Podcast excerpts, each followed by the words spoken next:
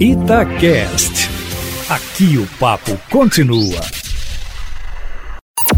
Em cima do papo, com Edilene Lopes.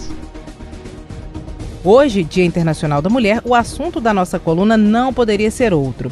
Dos 513 deputados federais, Júnior, apenas 77 são mulheres. Das 77 cadeiras do Parlamento Mineiro, apenas 10 são ocupadas por mulheres. Na Câmara Municipal de Belo Horizonte, dos 41 assentos, 11 são ocupados por vereadoras. Em todas as casas do Legislativo, a ocupação feminina subiu nas últimas eleições, mas ainda continua sendo pequena. Aumentar o número de mulheres na política é fundamental para que os direitos das mulheres sejam garantidos e para que tenhamos um país cada vez menos desigual. O raciocínio é simples, Júnior.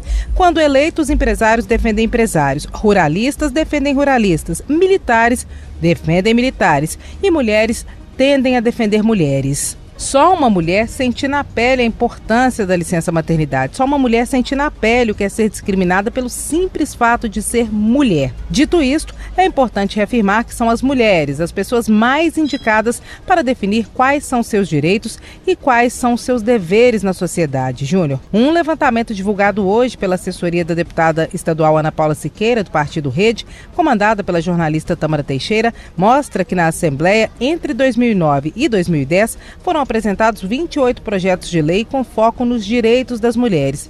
Em 2019 e 2020 foram 72 projetos, um aumento de 157%. Na Câmara Federal, do biênio 2009-2010 para o biênio 2019-2020, o número de projetos apresentados subiu de 103 para 545, um aumento de 429%.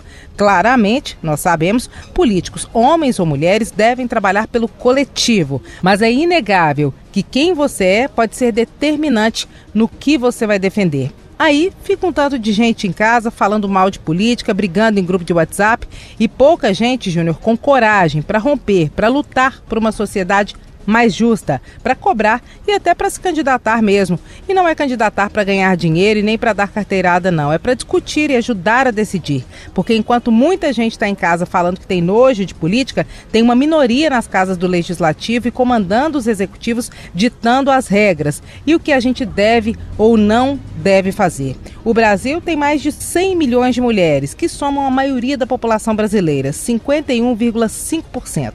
Agora, a pergunta que não quer calar é as mulheres estão em 51,5% dos cargos de chefia, dos espaços de poder e entre os salários maiores que vocês conhecem? Não, Júnior, a resposta é não. Elas não estão. Além de podermos carregar em nossos ventres todos os outros que virão, e só por isso a humanidade já deveria ser grata ao invés de menosprezar as mulheres, nós podemos fazer o que quisermos. No entanto, como bem disse minha querida amiga psicóloga Érica Machado, a mulher não tem que dar conta de tudo: trabalho, casas, filhos, Nós precisamos e queremos os homens como parceiros para dividir as tarefas, para combater o machismo e para construirmos um mundo menos desigual.